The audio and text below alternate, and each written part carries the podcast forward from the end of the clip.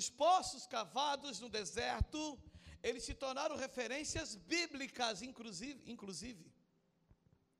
Quando eles chegam em Mara, as águas eram amargas, né? Quando eles atravessam o Mar Vermelho, Miriam pega o tamborim com as mulheres de Israel e sai cantando e adorando e fazendo batucada. Chega em Mara e as águas amargas. E aí Moisés fez o que fez com a madeira, jogou na água, ela ficou boa. E eles saem dali agora, eles partem para outro lugar que tinha 70 palmeiras, não, é isso? E 12 fontes, né? Oi? Passamos por lá. Tinha 70 palmeiras, por isso que quem diz que Palmeira não tem mundial, você conheceu Palmeira na Bíblia, irmão. Para de falar do meu Palmeiras.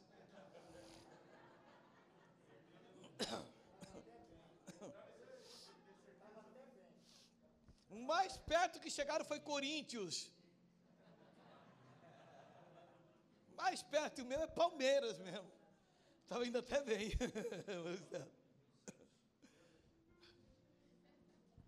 A água, ela representava subsistência, alegria, prosperidade, negócios, vida, filhos, casa. Você sabia que havia uma regra na época dos poços para patente, a privada e o poço? Eu não lembro qual era a metragem de distância, alguém lembra? Porque os antigos, porque não existia fossa séptica nem nada, então era cavado aquele buraco, ia colocada a casinha em cima e ali se fazia necessidades. Por isso que eu não gosto que ninguém me chame de casinha, eu sou casas. Tá bom? 10 metros, não é casinha, é casas, tá bom? Era 10 metros de distância do poço, por quê? Porque os vermes e os, aquelas porcariadas, eles transitam pela terra e eles contaminariam a água do poço. Então, o poço era uma coisa que ele trazia vida e ele era preservado. Ele era amado. Vocês sabiam que nós, uma vez por ano, nós tínhamos que descer lá no poço para limpar o poço? Não é isso, irmão? Uma vez por ano, tinha que amarrar uma corda, descer um homem lá dentro, e ele pegava, ele limpava bem aquele lodo do fundo, tirava o lodo do fundo, limpava as paredes, raspava as paredes, tirava todo o limo. Aí ele botava, normalmente botava assim uma areia branquinha nova no fundo do poço. E o cara ia limpando, que tinha que esgotar o poço, tira tudo, para ver onde é que estava o olho d'água que enchia ele. Então o poço ele era cuidado, ele era amado, ele era respeitado, ele era valorizado. Até hoje, quem compra um sítio, uma chácara, a primeira coisa que ele pergunta é: tem algum rio que passa por ele? Quem tem sítio ou chácara aqui? É essencial que tenha uma água nele, um rio. E quando tu vai comprar um sítio, é um sítio assim, assim, assim, ele é no morro, não tem água. Ah. É no morro, mas nessa cachoeira. Uau! Pode ser na pirambeira, se nessa cachoeira tu está feliz. Porque quando existe uma fonte de água, representa vida, subsistência, prosperidade. Tudo acontecia em torno das fontes das águas.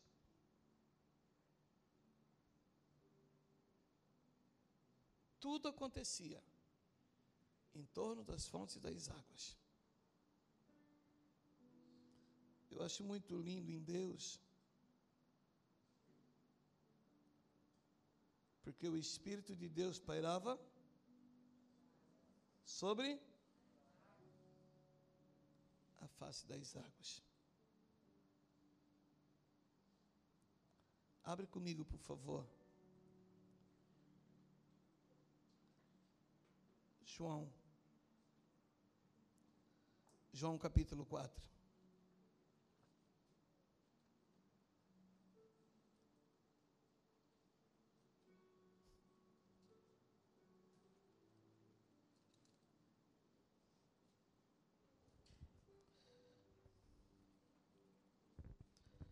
João capítulo 4.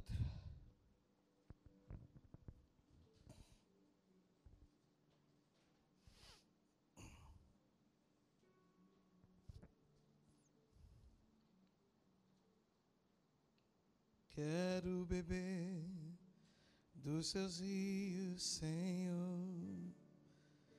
Sacia.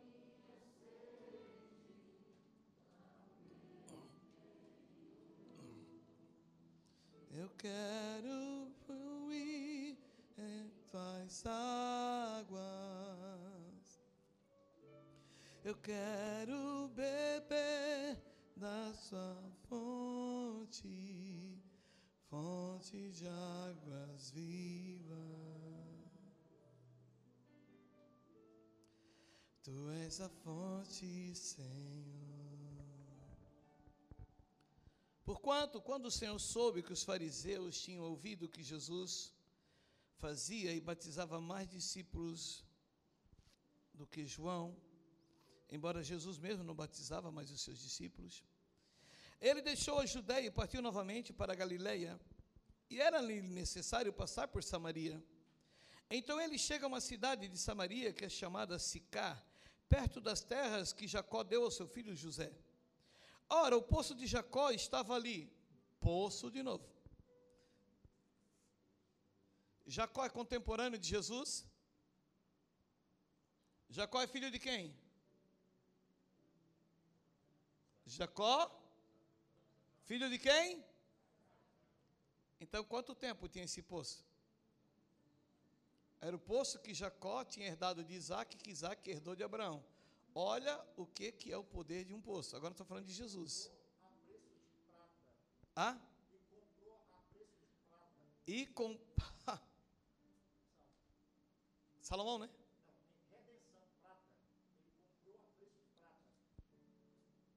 Redenção, meu Deus.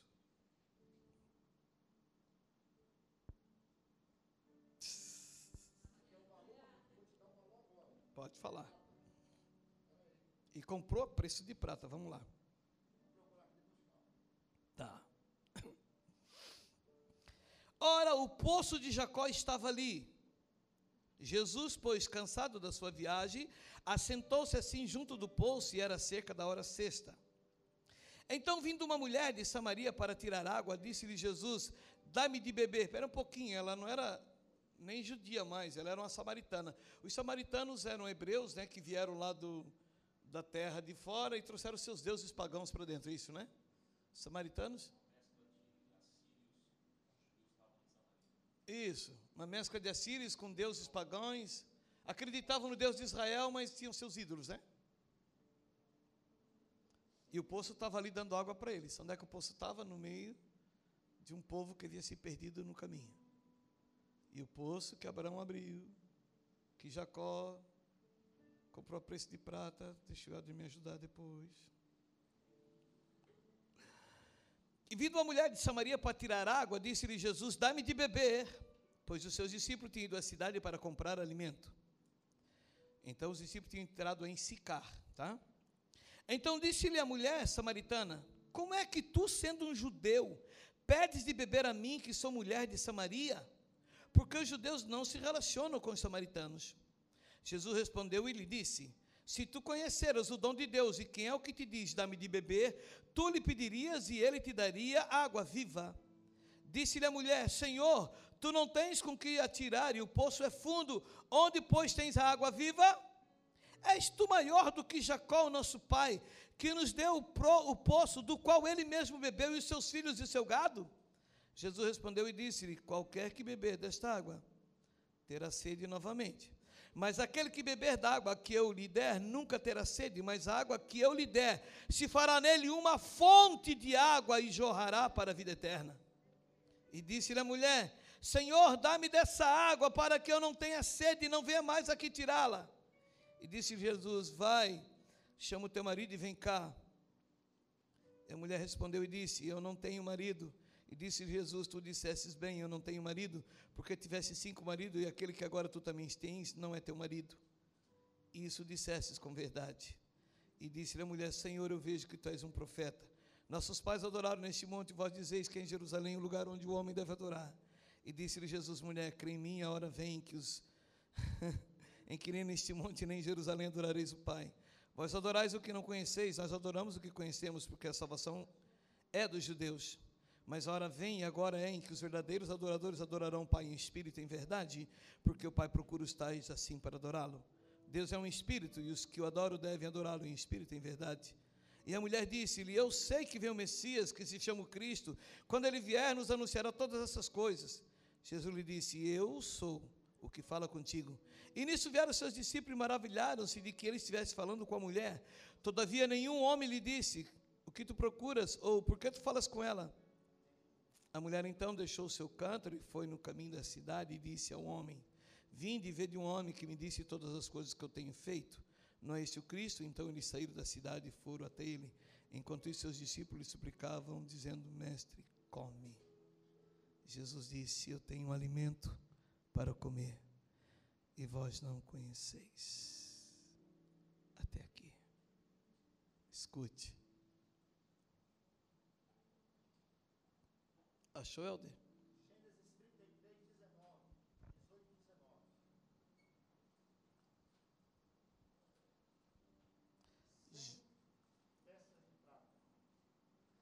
Gênesis 33.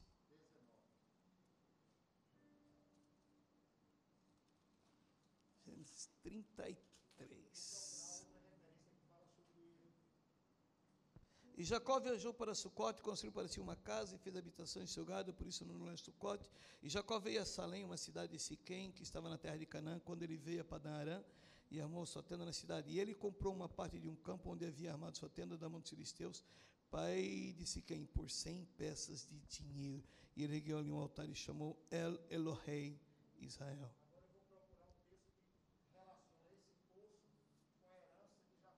Ah, com certeza é. Quanto é que dá 100 peças de prata? Fez o cálculo? 12 gramas, 5, 12 gramas de pressa trabalhada hoje, de prata trabalhada hoje, está em média 80 a 90 reais. Uma grama de, de uma grama de prata trabalhada hoje está em média de 100 a 120 reais. Aí você vai multiplicar. 12. 12.200, 1.400, vamos botar, 1.450 reais, vezes quantas? 100? 145 mil reais, mais ou menos, ele pagou por aquela terra. Mais ou menos isso.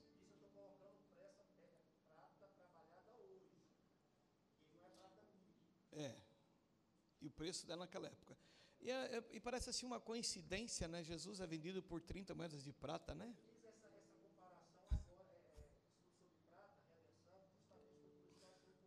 Sim. É isso mesmo. Caminho é esse, a prata é a redenção. Preste atenção, onde é que eu quero chegar com você, porque o tema da convenção é lugar secreto.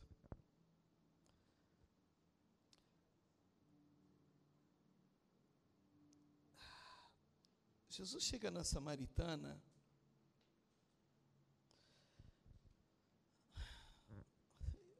Ele não faz nada por acaso. Vi uma mulher de uma índole não muito boa. Uma mulher que já tinha tido cinco maridos, ela estava com um sexto que não era dela, sinal de que ela tinha tirado o marido de alguém. E Jesus, o homem sozinho naquele poço, segundo o historiador Joséfo, né, uma carta que tem em Roma hoje, de um dos, dos oficiais do exército de Roma, que foi ver quem era Jesus, porque Roma estava preocupada também, porque os judeus falavam entre eles que havia se levantado um líder revolucionário que tiraria Israel da mão de Roma. E eles mandaram ver quem era esse Jesus. E o relato do cara, essa carta, que ela está guardada até hoje lá no Vaticano, diz que ele era um homem alto, de mais de 1,80m, e os seus cabelos eram compridos até na altura do ombro, a sua barba comprida e repartida ao meio, como era normal dos nazireus, acho que é isso, né? Que ele usava repartida, né?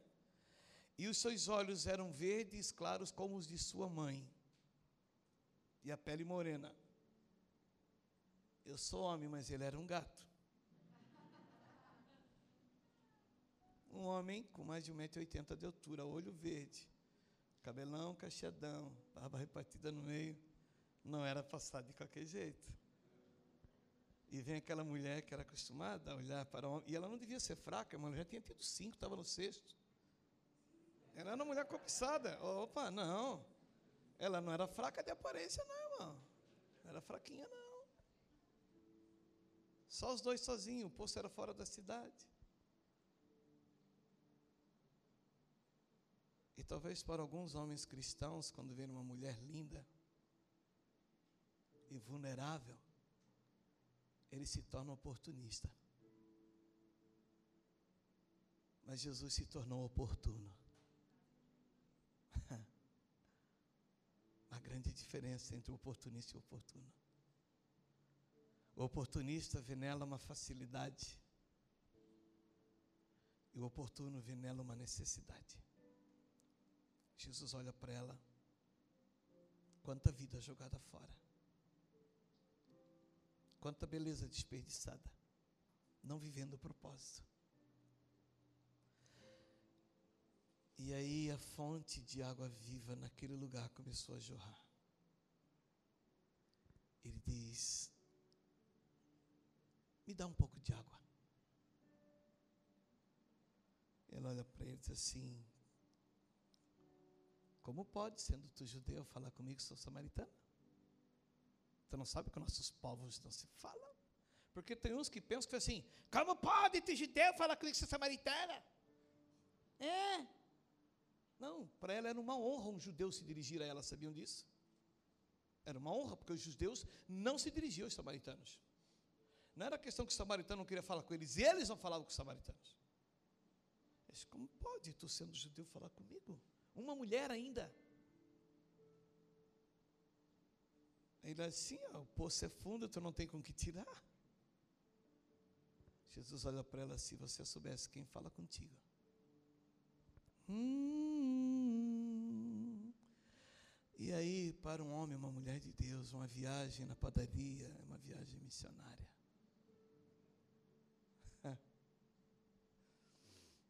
E aí começa aquilo ali.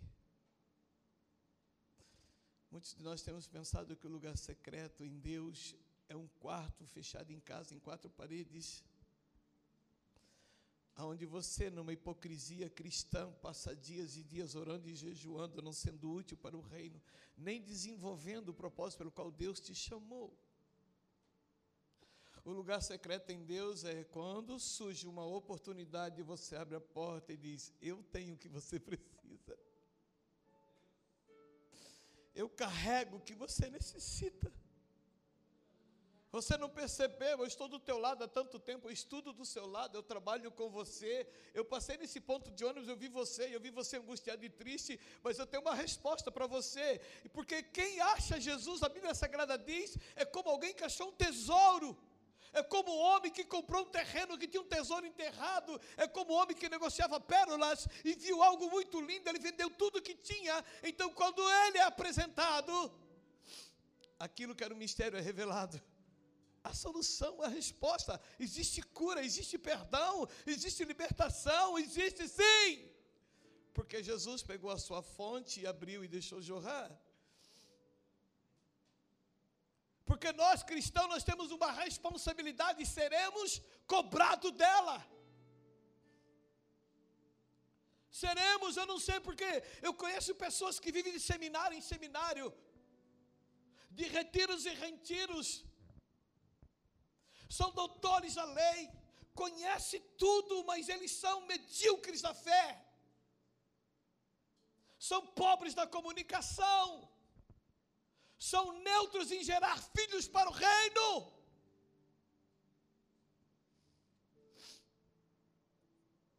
Eu não sei o que, que você pensa daquele único talento que aquele homem enterrou, mas para mim aquele talento é o talento do evangelista. Todos têm a obrigação de anunciar o Cristo para alguém que está em volta. Porque a Bíblia Sagrada diz que se você recebeu Jesus, dentro de você foi gerada uma fonte de águas, que ela jorra, é o poço que foi cavado, que transborda. Sim. É o poço que foi cavado que agora ele escorre. Jesus chega para a samaritana, se tu soubesse quem te fala, tu pediria água para ele. Quer dizer que agora, André, é uma coisa de doido, é uma água que quando eu jogo dentro de um copo, o copo começa a borbulhar. É, é uma água que ele bate num buraco e aquele buraco começa a jorrar água. Tu pediria e eu lhe daria água, e se faria dentro de você uma fonte de água que salta para a vida eterna, e você transbordaria, e a mulher, na hora, irmãos, ela já endoida.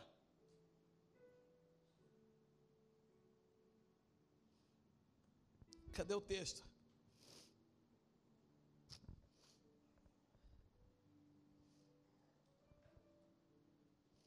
Disse a mulher: Senhor, dá-me dessa água para que eu não tenha sede e não venha mais aqui tirá-la. Aí Jesus começa a cavar o poço nela. Jesus não falou, se você confessar. Não, Jesus disse assim: vai e chama o teu marido. Ele começou um processo de cura e de libertação nela. Vamos desentulhar esse poço aí. Vai e chama o teu marido. Ele sabia que ela já estava já no sexto. Se eu não tenho marido, Aí ela começa a confessar o seu pecado. É que eu, eu, eu, eu, eu sofro porque eu tenho falhado. Isso, isso mesmo, você tem falhado, porque o marido que você tem agora também não é teu, você já teve cinco e você está no sexto e não é teu. E ali ele começa a revelar, porque ela vai e diz para os homens da cidade, ele disse tudo quanto se sucedia comigo. E Jesus começa a falar a vida dela, a vida de miséria que ela vivia, a vida de abuso, a vida de humilhação, a vida que ela precisava estar se corrompendo para poder sobreviver. Os sonhos, os projetos que ela idealizava, era tudo sob uma plataforma de pecado, de vender-se. E ali Jesus começa a trazer uma estrutura celestial para ela. Você pode ter tudo, você pode ser feliz, você pode conquistar, você pode avançar, você pode ser saudável, você não precisa ser humilhada, você não precisa estar se vendendo, se corrompendo. E ela começa a entender e ela surta, ela diz: Uau, eu não preciso mais ser a pessoa que eu era para ser feliz. Eu posso ser diferente. O problema da samaritana era com homens. E ela entra em Samaria e para quem que ela fala? Para os homens de Samaria. Já não sou mais escravo do medo. Ela entra e começa a anunciar. Pastor André, pinga uma gota dentro dela, o Helder, e já começa a transbordar aquela que vivia no pecado, aquela que transitava entre homens como leviana, aquela que era defamada, ela agora ela sai e diz: gente, ele falou a minha vida, ele mudou minha história, ele abriu meu entendimento, Jesus Cristo mudou meu viver. E ela sai, ela começa a transbordar, e os homens vêm para ver esse negócio. E você imagina o estrago que Jesus fez em Samaria naquele dia. Porque foi liberado dentro de alguém um poço foi desentulhado dentro de alguém um poço. Foi retirado de dentro de alguém aquilo que lhe impedia de ser pleno. Eu sou muito preocupado com os dons que eu recebi de Deus, com o talento que Ele me deu. Porque se fosse para me promover, e, e me promovem se eu quiser, e me promovem, Hoje tem gente que está na televisão curando de dor de barriga e ganhando milhões. Sim.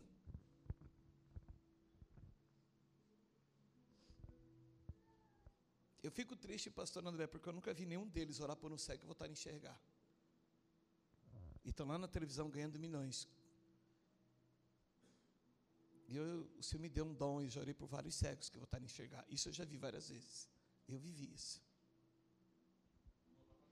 Hã? Uma dessas estava junto. Ah, onde? Não. Ah, lá na antiga cena, é isso mesmo. Uma dessas, o André estava junto.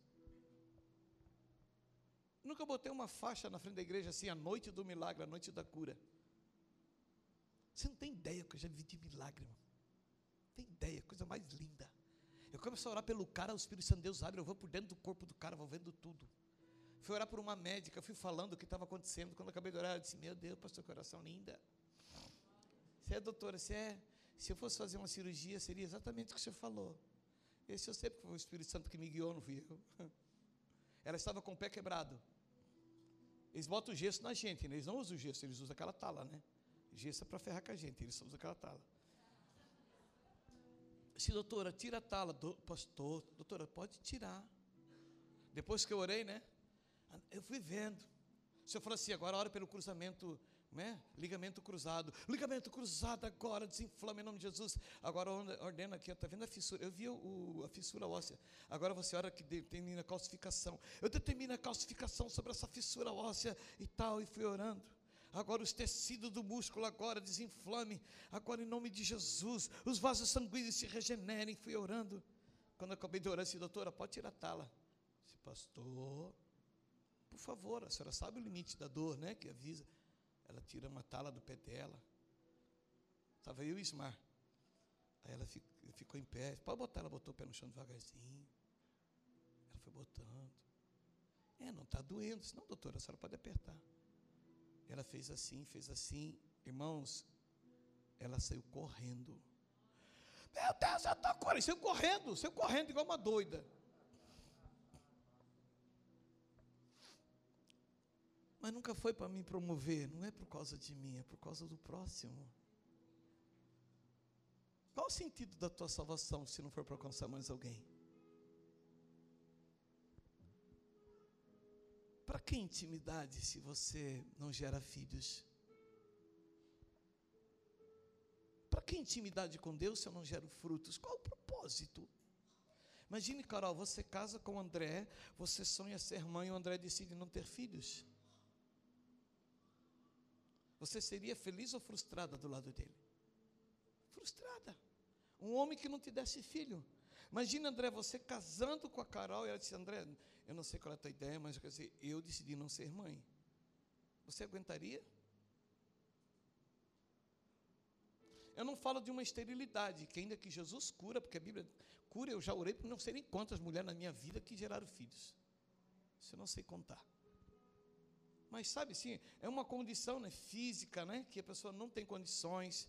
Às vezes naquele na, na, no pré-nupcial já se descobre, às vezes o casal se conversa. Tem muitos, a grande maioria termina o relacionamento porque quer ter filhos. E nós queremos ir para o lugar secreto com Deus. Para quê? Qual o propósito de Deus gerar dentro de você uma fonte de água que salta para a vida eterna? Uma vez que, quando eu encontro Cristo, eu já faço parte da vida eterna nele. Pronto. E se o propósito de Deus fosse somente você estar morando com Ele na eternidade, eu acredito piamente e cegamente que no dia do batismo nas águas seria o dia mais triste de toda a família, porque todo aquele que crer e for batizado será salvo. Então, quando você levantasse das águas, você levantaria morto. Muitos estão mortos depois de ter levantado das águas, porque não entenderam o propósito pelo qual Deus ainda o mantém sobre a terra. Tem que ter um sentido. Eu sou vítima do meu avô. O meu avô um dia ele decide conhecer Cristo. Ele abre um poço. Ele abre um poço, ele teve oito filhos, sete homens e uma mulher. E aqueles começam a tomar água desse poço, Jesus. Aí o meu pai é um deles, e meu pai, quando eu cresço, meu pai diz: Esse poço foi cavado pelo vô. Esse poço agora, o papai está morrendo, é teu. E eu estou tomando, tomando desse poço. E quando eu comecei a tomar desse poço, eu gerei três filhos. Agora, os meus três filhos tomam desse poço. Ontem nós estávamos no culto na igreja, a minha neta estava lá dançando e pulando, porque ela já está bebendo desse poço. Agora eu pergunto: esse poço era só para minha família? Ou quando ela transborda, ela invade o vale e todos em volta são abençoados? É para que todos aqueles que te conhecem olhem para você e vejam uma fonte transbordando de algo que sai do trono de Deus. Se você não impacta a terra que você está inserido, o lugar que você está inserido, a família, o ambiente de trabalho, a faculdade, não importa, é sinal do que o teu poço, se ele já não secou, ele está lacrado. E me perdoe, pare de culpar o diabo, entulharam meu poço. Não entulharam coisa nenhuma. Mete pressão para tu ver se não empurra tudo para cima. Decida.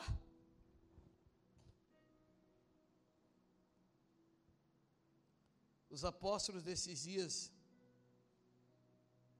eles têm como função fazer esses postos começar a brotar de novo. Sabe por quê, meu irmão? Porque a palavra tem que se cumprir. A Bíblia diz que nos últimos dias derramarei do meu espírito sobre toda a carne. Como é que se derrama do Espírito sobre toda a carne? Ontem eu falava lá, quando eu ministrava no café de pastores, encerrou o tempo dos grandes cruzadistas, dos pastores que faziam cruzada, que enchiam o campo de futebol, estádios. Acabou esse tempo. Eles foram necessários, eles fizeram parte de um período da história da, da igreja de Cristo. Por quê? Porque a Bíblia Sagrada diz que quando esse evangelho for pregado a todos os povos, verá o fim. O evangelho foi pregado, eles conseguiram fazer isso. E nós agora? Agora nós precisamos manter os postos que eles abriram. Agora nós precisamos fazer com que isso agora comece a alcançar as famílias, os lares, a particularidade. A igreja nasceu aonde? A igreja? Nas casas. E onde é que tu acha que ela vai encerrar a sua vida na terra? Onde é que você acha que ela vai encerrar? Nas casas. Você ainda tem dúvida? A Bíblia Sagrada fala em Atos capítulo 2 que eles eram unânimes no templo e se juntavam de casa em casa. Partiam pão, eram singelos de coração. Só que é isso, Helder. Eles estavam no templo como cristão, aquela força da igreja, mas no meio da família eles manifestavam o reino. No meio da família, sabe o churrasco, André? Ele deixou de ser um churrasco para chocarrice. Ele começou a ser um churrasco de propósito. Ô cunhado, vem cá em casa esse fim de semana já bota o louvor, já deixa rolando o louvor. O cunhado diz, ah, vou levar minha cerveja, não tem problema, traz a cervejinha, eu não vou comprar.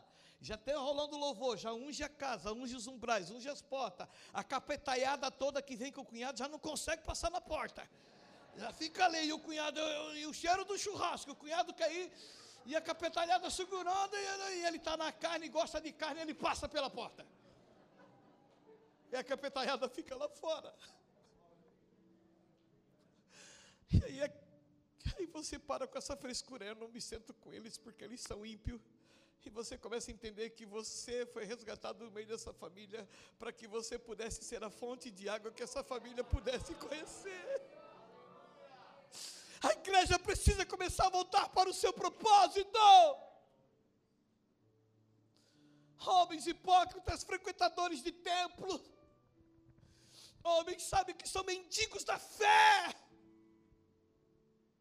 me dá uma esmola, pelo amor de Deus. Os testemunhos de miseráveis pecadores se tornaram testemunhos de troca de carro, de compra de casa, de abertura de empresa, de conquista de emprego.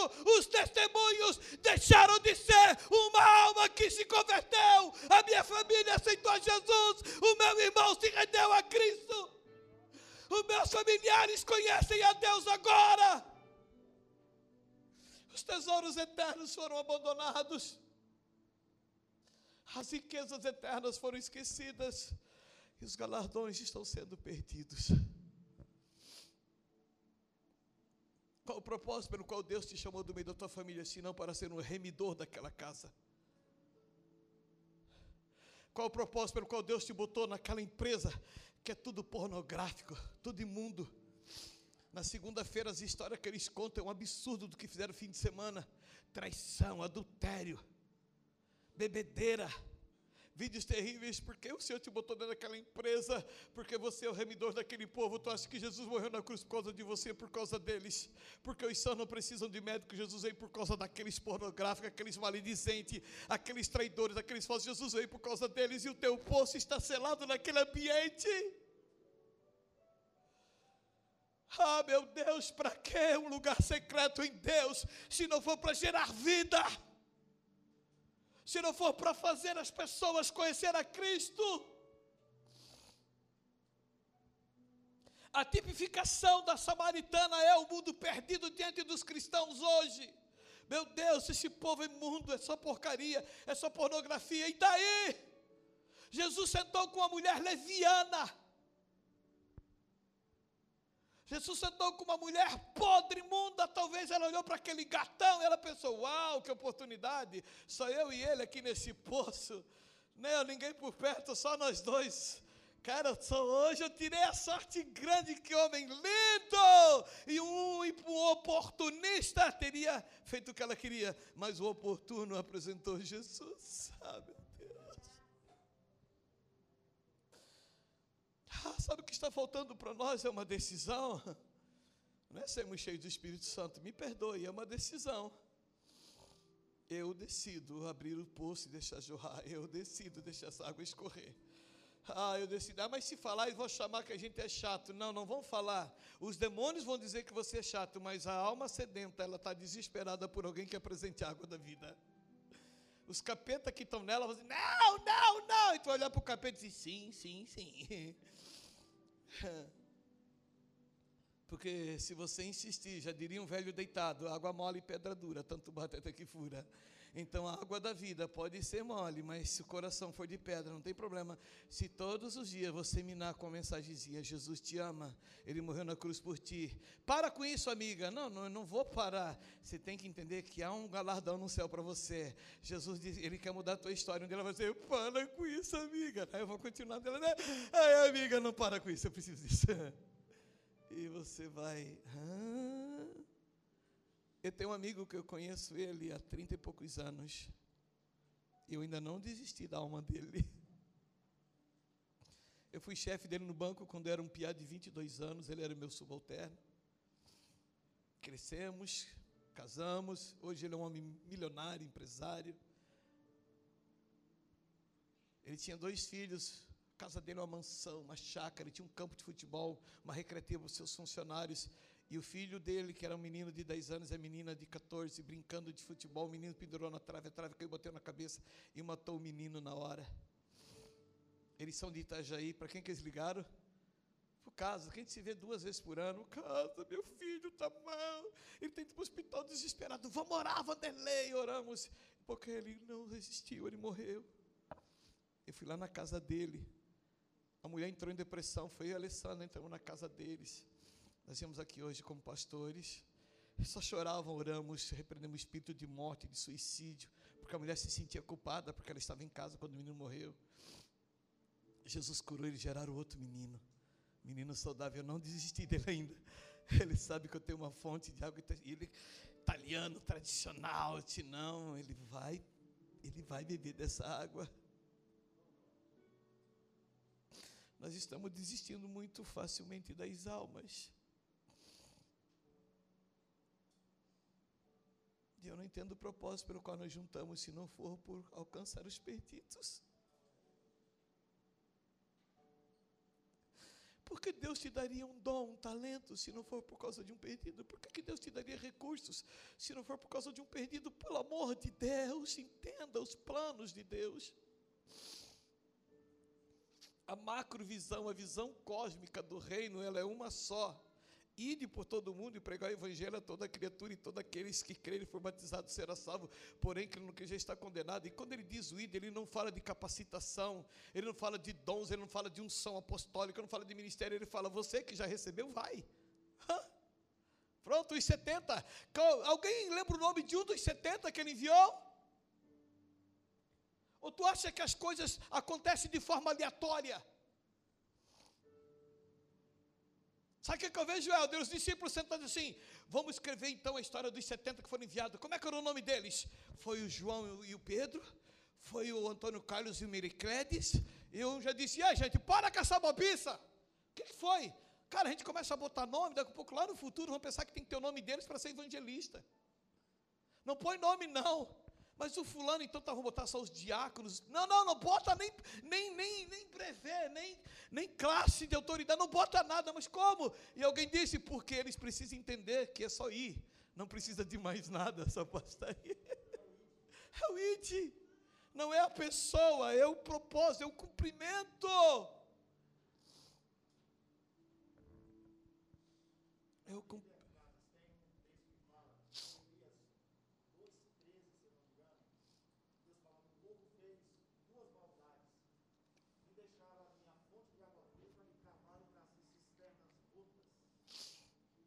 Povo fez duas maldades, deixaram a fonte de águas vivas e cavaram e cavaram cisternas rotas. Diferente. Porque cisterna não, não brota água. Cisterna tu tem que botar água e ali fica parada. E ali ela cria de tudo. O poço não, o poço brota. Cisterna é só depósito. Então tem crente que virou cisterna. Meu Deus.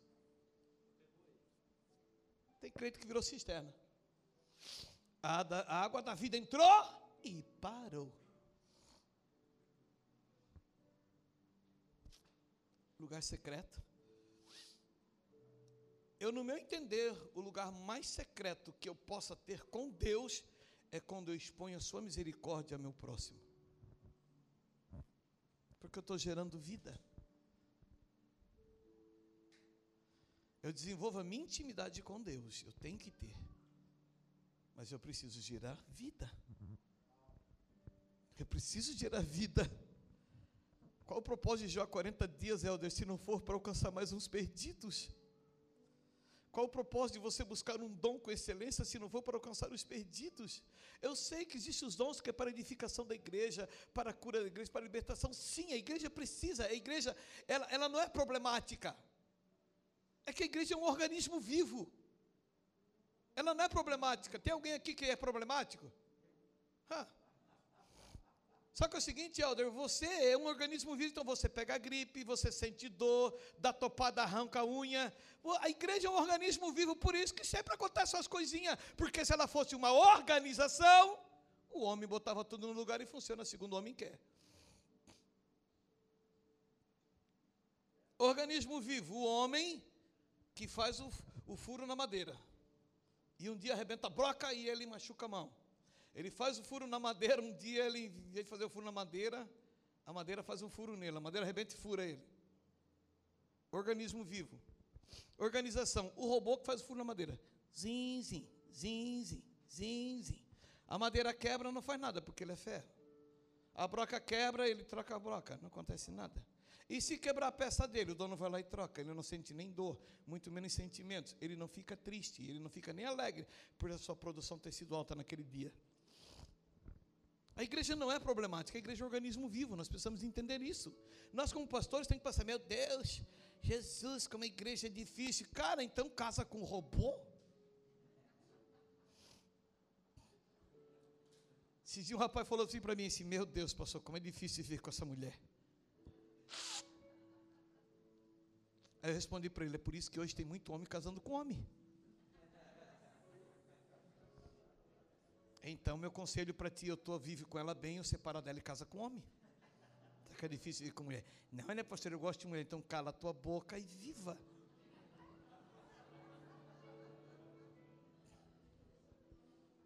Bom, vai, vai entender um bichinho que sangra cinco dias e não morre.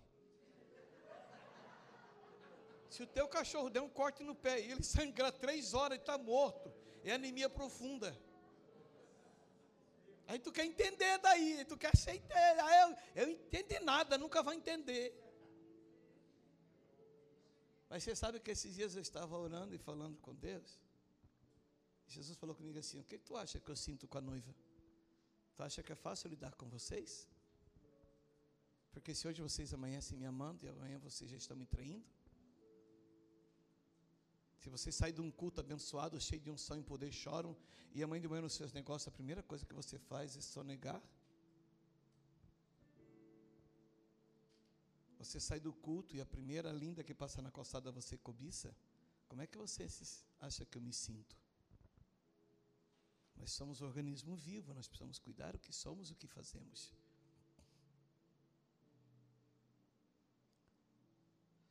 Estou com 55 anos de idade e o meu interesse em relação ao Evangelho é um só: alcançar vidas. Esse é o meu único interesse.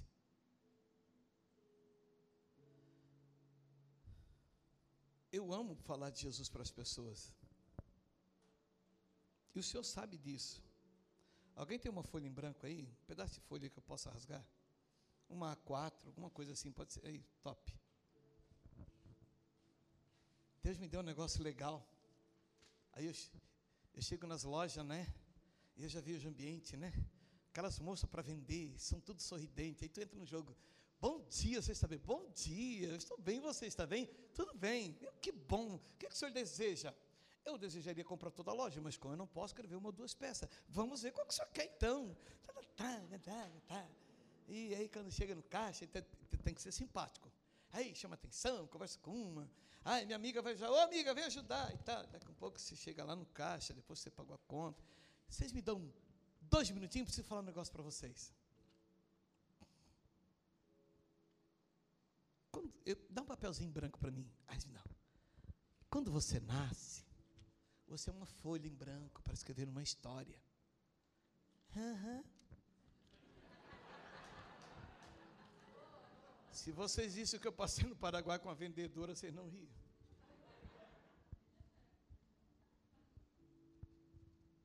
Pastor Dudu no final olhou para mim assim, pastor, só tu mesmo, pastor. Não, tu acha que eu não vi o capitão? Eu vi. Só que ele não me viu. Ele pensou que estava brincando comigo. Quando ele viu, ele já tinha perdido o jogo. Uhum. Aí você, quando vai crescendo, você descobre que o mundo é grande. Tem os, os quantos mares? Não, três oceanos e sete mares. Tem mais do que sete, fala que é sete, mas tem mais. Né? Tem os oceanos e os mares, e você quer conhecer o mundo. E você levanta as suas velas. E você se torna adolescente, começa a descobrir a vida. E você se apaixona. E você encontra o homem ideal. Ah, estão procurando ainda. Tá bom. Ei, quantas vezes já vimos isso? E aí, quando você encontra essa pessoa, você decide constituir uma família. Aí você casa.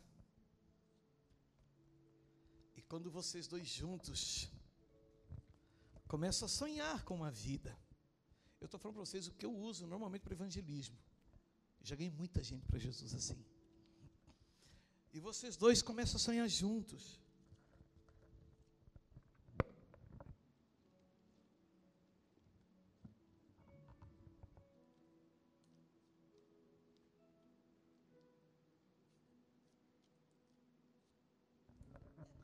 Porque, às vezes as pessoas acham ah, ele é apóstolo, então ele só cuida de pastores. Não, eu antes de ser apóstolo, antes de ser pastor, antes de ser marido, antes de ser pai, eu sou evangelista, eu sou um ganhador de alma. Eu nasci para isso, a minha essência é essa. Como, como homem sobre a terra, de um mundo perdido, eu sou um ganhador de alma. Aí eu olho assim, ó. E aí depois vocês dois juntos, vocês começam a voar alto. Começam a, trabalhar, ganhar dinheiro, ter filhos.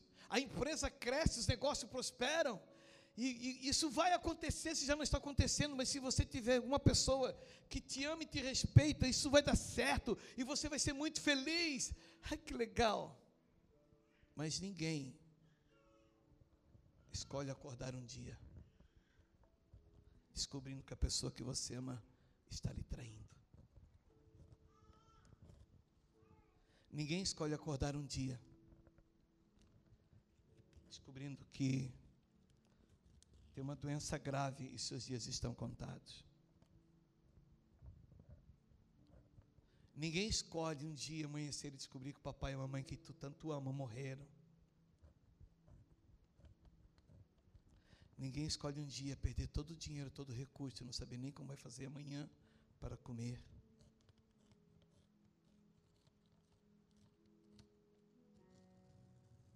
Ninguém escolheu nascer e às vezes a própria vida fica sem sentido e o medo da morte toma conta de você. E os dias negros vêm e você cai em desespero.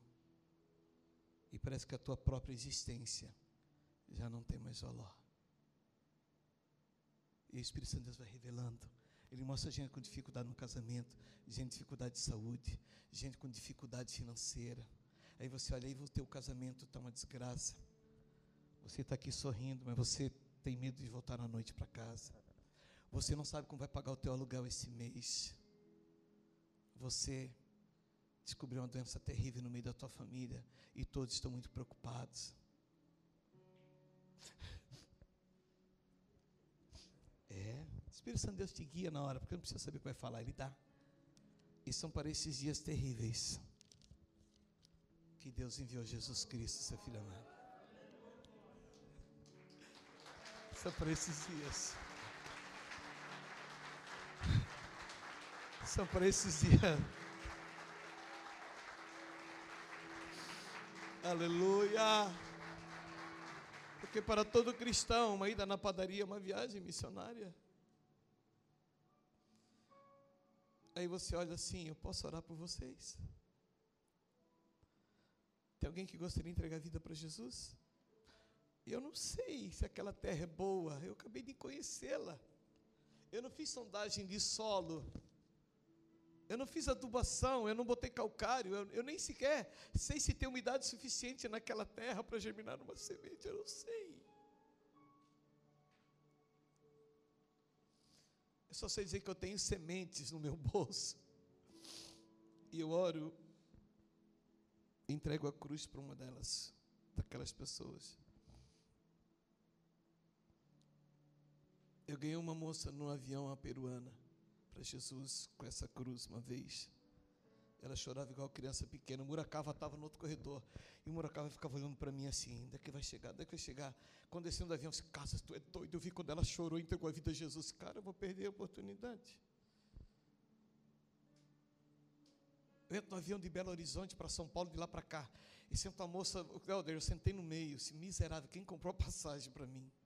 É horrível, aquele apertadinho. O cara do lado no corredor, uma moça linda, do lado direito da janela, se estou olhando, eu sentei no meio apertadinho, já fechei o olho. Quando o avião decola, e chovendo, estava em Belo Horizonte, o avião decola. O senhor fala comigo assim: O que você está fazendo? Se eu estou dormindo, estou no poltrona do meio. Se por que, que você está dormindo? Talvez tenha alguém que está se escandalizando com o que eu estou falando, mas você precisa me conhecer melhor. Eu sou assim, tá bom? E não vou mudar por causa de você, fica tranquilo. Aliás, 55 anos a gente não muda mais. Pronto. Até porque eu tenho uma vida de santidade com Jesus. Isso é que me importa. Quando o avião decolou, ele passou das nuvens. O senhor falou, disse, eu estou dormindo, estou chateado aqui no meio.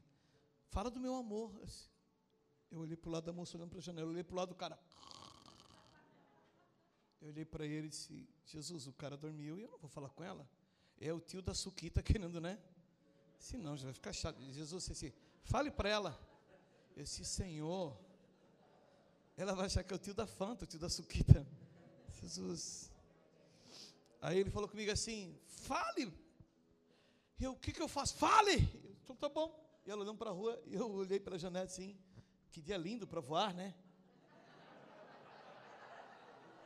Ela nem olha para mim, ela diz assim: é, depois que passa da nuvem tem sol, né, senhor? Isso é verdade. Jesus, eu dei um tiro no pé, não vou continuar. Ele disse: continue. Eu,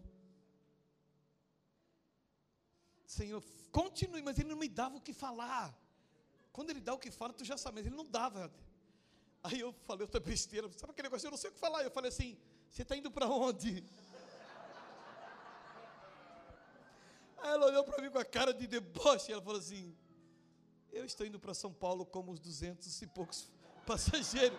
O senhor está indo para onde? Vai parar no caminho? Aí eu, eu comecei a rir. Eu disse: Jesus, que saia justa. Ele disse: Fale. Eu, disse, eu comecei a rir. Disse, moça, me perdoe, por favor.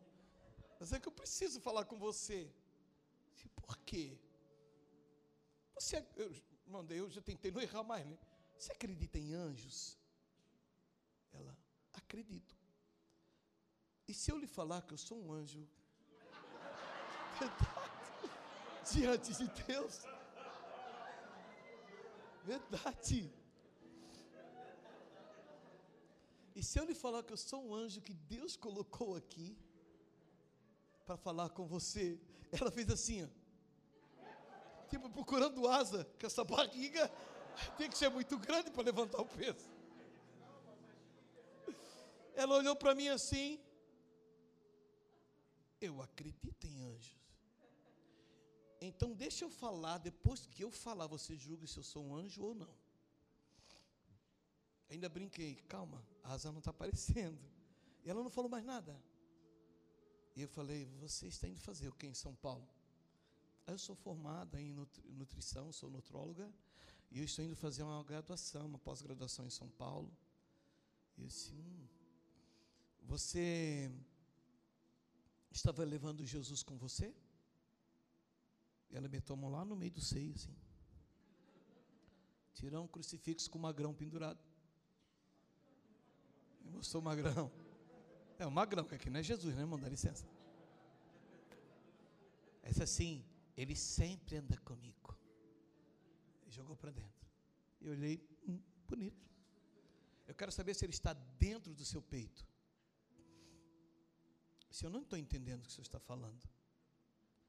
E ali eu comecei a falar do plano da salvação. O cara dormiu. Eu não sei se as pessoas da frente de trás estavam ouvindo. E eu comecei a falar do amor de Jesus por ela. Perguntei quem era ela. Ela disse: ah, Meu pai morreu. Só eu, minha mãe e minha irmã. Eles me trouxeram até no aeroporto. É a primeira vez que eu estou indo a São Paulo, nunca fui. E eu falei: É um perigo você desembarcar em São Paulo sem Jesus. São Paulo é uma cidade que devora pessoas. Mas eu não estou entendendo. E eu comecei a falar: Porque Deus amou o mundo de tal maneira. Ele amou tanto você. Ele não falou o nome, não lembrava lembro agora, aliás, ela amou tanto a, Maria, que ele deu seu filho amado. E comecei a falar. De Belo Horizonte a São Paulo, mais ou menos uma hora e dez. Comecei a falar do amor de Deus, do plano da salvação, e ela começou a chorar. E ela começou a chorar. Começou a chorar, ela começou a confessar seus pecados. E ela foi chorando, aquela moça linda, maquiada, já ficou igual, igual urso panda com aquele negócio preto aqui embaixo. Acabando com a maquiagem dela. E depois eu disse assim, e agora eu lhe faço uma pergunta. Você quer entregar a sua vida a Jesus e torná-lo Senhor da sua vida e para nunca mais a sua história ser como você viveu até hoje? E ela chorando disse: Eu quero, eu quero. Ele não mora aqui dentro. Eu só conheço ele de ouvir falar, mas ele nunca morou aqui. Eu preciso dele. Me dá suas mãos. Ela me deu as mãos. Eu fiz oração de confissão. E ela confessou, botei a mão sobre a cabeça dela, orei. Declarei ela protegida por Deus. Quando acabei de orar, em nome de Jesus, amém. Eu disse assim: agora arruma o teu rosto. O capitão, o comandante da aeronave anunciou: Atenção, tripulação, preparar para o pouso. E ela, quando começou a enxugar o olho, ele falou, ela olhou para mim e disse: Ó, oh, agora que ele falou. Ele disse assim: Quem tu acha que mandou ele ficar quieto a viagem toda? Meu pai, o teu pai agora, ele mandou ele ficar calado e não atrapalhar o que estava acontecendo. Quando descemos do aeroporto, isso eu preciso falar com você. Sim, claro. Quando descemos no saguão, ele disse assim: Eu sou um pastor. Eu sou anjo de uma igreja, segundo a palavra. Tem uns que dizem que não é, eu acho que é, não há diferença. Eu cuido de uma igreja. E o Senhor Jesus me colocou do seu lado. Eu preciso do seu número de telefone. Sim, claro, ela me deu na hora a Dona Epe de São Paulo. Não conhecia ninguém em São Paulo. Telefone, eu liguei. Já atendeu um irmão. Eu sou pastor Casa, sou de Joinville, Santa Catarina. Eu vim no, avião de Belo Horizonte para São Paulo agora. E a fulana de tal acabou de entregar a vida a Jesus. Ela é nutróloga, ela veio fazer pós-graduação aqui e tal. O cara no outro lado diz assim: Meu Deus, deixa ela comigo. Ela vai ser minha família, vou cuidar dela. Pastor, dá o telefone dela. Eu acho que eu nunca mais vou ver ela aqui na terra. Mas eu sei que eu vou encontrá-la no céu. Eu acho que hoje a mãe dela e a irmã dela já serve a Jesus também, eu acho. Eu creio que hoje ela anuncia Jesus para as pessoas. Então, por que que eu recebi algo de Deus e eu não reparto? Se dentro de mim se fez uma fonte de águas vivas que ela precisa soltar para a vida eterna, por que que eu não trago outros para esse lugar secreto? Por que que eu não Não me importo com os perdidos mais. Por que, que eu me tranquilizo dizendo que estou indo para o céu, enquanto os outros vão para o inferno? Por que, que eu me contento com uma graduação de apóstolo, de profeta, de presbítero, de um diácono? Por quê? Se essas coisas são só para servir o corpo, mas a tua função de evangelista ainda é latente.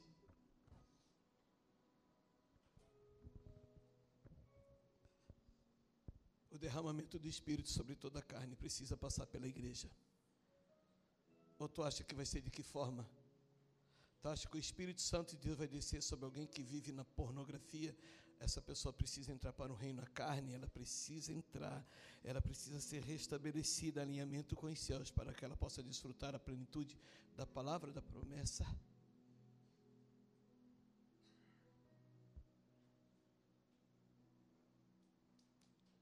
Apocalipse capítulo 19, eu quero encerrando.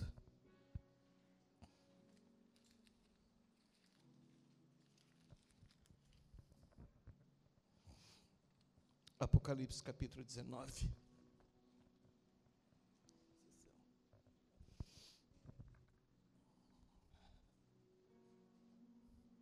Quando Jesus estendeu as suas mãos,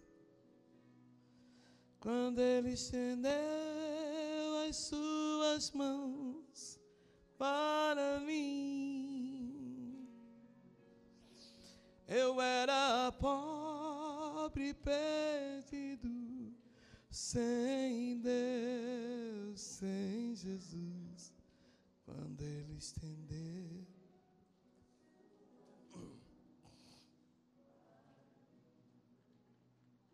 Agora eu vou te assustar para mim poder encerrar.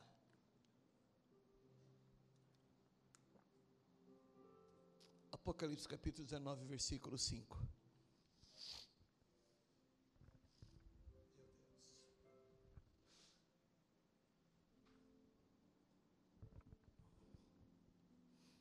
E uma voz saiu do trono dizendo: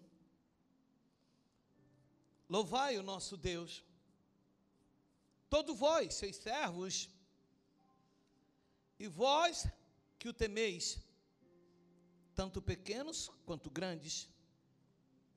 E eu ouvi como se fosse voz de uma grande multidão, e como voz de muitas águas, e como a voz de poderosos trovões, dizendo: Aleluia, porque o Senhor Deus Onipotente reina.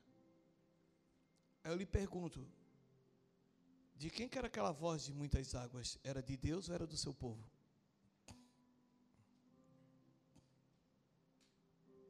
Quem eram as águas que bradavam ali?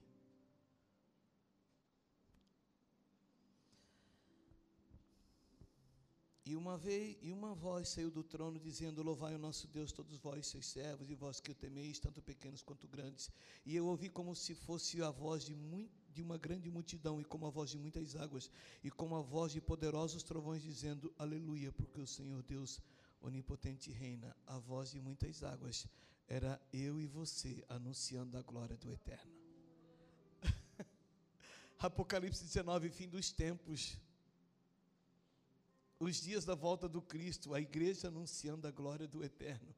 A voz de muitas águas é os poços que estão aqui, eles começaram a abrir a sua boca e falar do poder dele. Aleluia, é chegado o seu reino, o reino dos céus está entre vós, o reino está entre vós. Chegou o tempo da voz das muitas águas. Em Apocalipse é o único momento da Bíblia em que o povo se junta como voz de muitas águas, anunciando glórias ao Eterno. Gênesis fala que a voz do Todo-Poderoso era como o som de muitas águas. E eu lhe pergunto: a voz do Todo-Poderoso, vós sois a luz do mundo e o sol da terra. Jesus disse em João 3: Eu sou a luz do mundo. João 10: Enquanto estou no mundo, eu sou a luz do mundo. Mateus revela: Vós sois a luz do mundo. Quem é o som de Deus sobre a terra? Quem é a voz do Todo-Poderoso sobre a terra?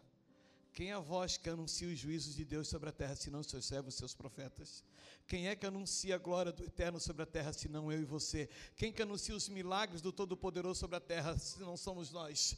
Pois ele disse: se esses se calarem, as próprias pedras clamarão. Quer dizer, os que têm coração duro vão falar. Se você não falar, há dentro de você um poço de água que salta para a vida eterna.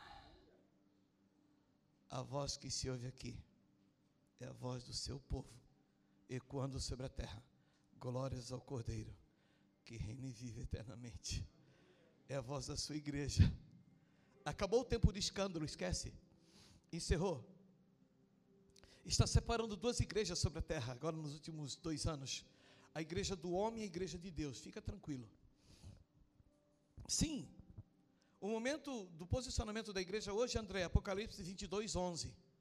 E agora eis quem é justo vai praticar mais justiça ainda, quem é limpo vai se limpar mais ainda. Quem é injusto vai praticar mais injustiça, quem é impuro vai se, impu, vai se imudiciar mais ainda. Então o povo de fora vai começar a ver realmente quem é o povo de Deus e quem é o povo do homem. Acabou, chegou esse tempo.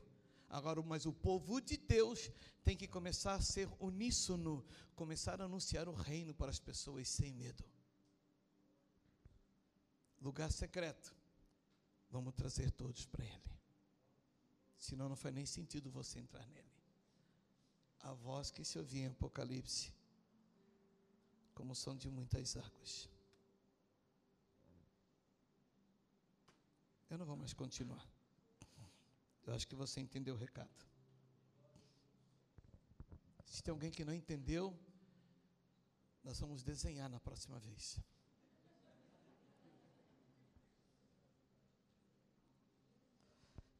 Segunda Reis, quando Eliseu recebe a capa de Elias, os homens da cidade, cadê teu senhor, cadê teu senhor? Não, o redemoinho tomou. Não, nós vamos procurá-lo, porque esses redemoinhos que levanta caminhão, levanta vaca, levanta tudo, já existia. Então eles achavam que tinha acontecido mesmo com Elias.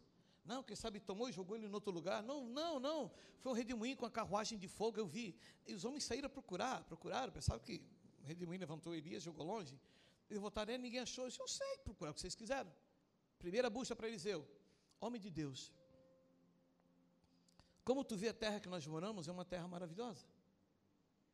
Só que a terra é estéril e as águas são amargas. Eliseu diz: Me dê um cântaro novo, um jarro, uma bacia nova cântaro é feito de barro, é um barro já escolhido, tirado a sujeira imundície dentro dele, moldado, amassado e moldado.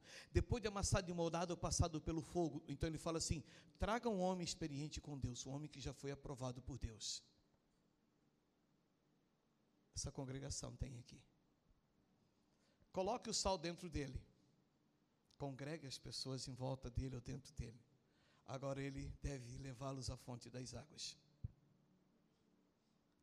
Eliseu foi a fonte das águas. A Bíblia chama-se água, lavados pela água, purificados pela água. O papel dele é levar ao princípio das coisas, aonde o evangelho não era contaminado e corrompido. Não existia o evangelho da prosperidade. Meu ministério é de cura, não existia. Não existia. Prosperidade obediência, cura é um dom. Pronto. O evangelho é um só ide por todo mundo, anunciar. Evangelho é uma coisa só, irmão. Evangelho não tem dois evangelhos. Evangelho é um só. Evangelho, na, na etimologia da palavra, quer dizer boas novas. Boas novas. E de vida eterna ainda. Então, leve o povo à fonte das águas. Jogue o sal lá na fonte das águas. Mergulhe o povo de novo no princípio do propósito da sua existência como igreja. Voltar ao princípio, porque a igreja precisa voltar ao princípio. E esse sal lançado na fonte das águas, ele desce com a água agora, que é a palavra.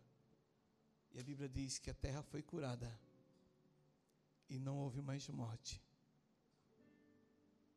Por que, que não há mais salvação de almas, André? Porque a água foi contaminada. A água agora, Helder, sendo purificada. Só se purifica a palavra se o sal, se eu e você voltar ao princípio dela. Ah, tanto escândalo para o Evangelho. É só nós voltar a falar o que a palavra manda. Se voltar ao princípio do Evangelho, a palavra é purificada de novo. Porque nós é quem conduzimos ela. O sal é que trouxe a água. Não foi a água que trouxe o sal, fica tranquilo. O sal trouxe a água. Ele curou a terra, a terra voltou a dar salvação de almas. E as águas não eram mais amargas. Fique em pé comigo, por gentileza.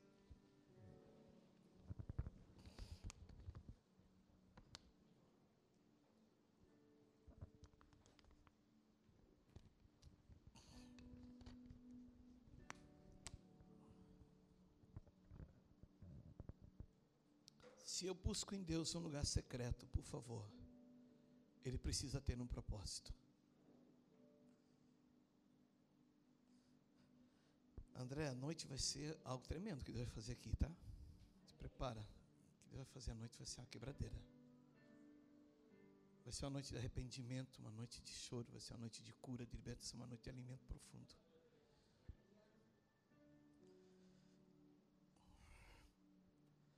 Terra está sendo tombada, vi a pastora Carol, ainda ela disse assim, meu Deus, que bom, hoje eu não preciso bater. eu vi a pastora Carol pregando, disse que bom, hoje, eu- hoje eu saio daqui de bonzinho, que bom. eu até contei umas piadas no meio para ver se o povo não ficava bravo comigo.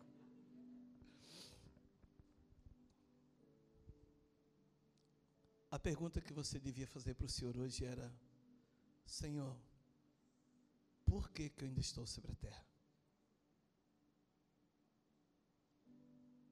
E se não tiver mais propósito, peça para Ele te recolher. O dia que o Casas ficar sem propósito sobre a terra, eu quero que me recolha no mesmo dia. Porque o rei Ezequias pediu mais 15 anos para fazer o que ele fez. Ele desgraçou a sua descendência. A não ser que você tenha medo da morte ainda. Não entendeu que quem é salvo não morre, não. Ele sabe a presença de Deus. Me perdoe, por favor. Às vezes eu pareço duro. Mas aqui dentro no templo todo mundo é bênção, todo mundo é irmão, todo mundo é feliz. E as patentes são denunciadas, né, Helder? Oh, esse é o presbítero, esse é o evangelista, esse é o profeta, esse é o diácono. Eu sou obreiro, eu sou líder. As patentes aqui são, cara, que coisa linda. Cada copo d'água lindo, brilhante, jogado dentro de uma piscina, que não muda nada no volume que ela tem. Agora, esse copo jogado no meio de uma plantinha, naquele vaso, que está sequinha morrendo, e tu chega de viagem. Meu, minha plantinha está quase morrendo, e tu vai na torneira rápido, tu enche o copinho, vai lá e bota, dali 15 minutos ela está brilhando. E assim, uau, alguém lembrou de mim. Hum. Se é dentro de você uma fonte de águas vivas, ela precisa gerar vida em quem está em volta. Tudo acontece em volta do poço. Tudo acontece em volta de você. As pessoas estão esperando a sua manifestação. Sim, a ardente expectação da criação aguarda a manifestação do Filho de Deus. A Bíblia não mente, então, se, se quem está em volta de você, no seu trabalho, na sua família, na sua escola, na sua faculdade, se elas não estão querendo que você se manifeste como Filho de Deus, a Bíblia mentiu. E a Bíblia não chama de expectativa, a Bíblia chama de ardente expectação. Sabe o que é ardente expectação? É você torcendo pelo seu time. 47 do segundo tempo, prorrogação. O juiz deu dois minutos e já deu os dois minutos, bateu em cima do 47, mas o atacante está descendo sozinho pelo campo do inimigo, do teu time ali, você você está ali e estava 0 a 0 e o cara pega a bola e quando ele pega a bola, você levanta da cadeira ah, e o goleiro fica assim desesperado e tu fica, vai, vai. Isso é ardente expectação. E você fica esperando o cara fazer o gol. E muitos de nós temos frustrado a expectativa daqueles que estão morrendo de sede em volta e chutamos a bola para fora. E eles sentam muito triste e viram que você foi uma oportunidade vazia que não lembrou dele.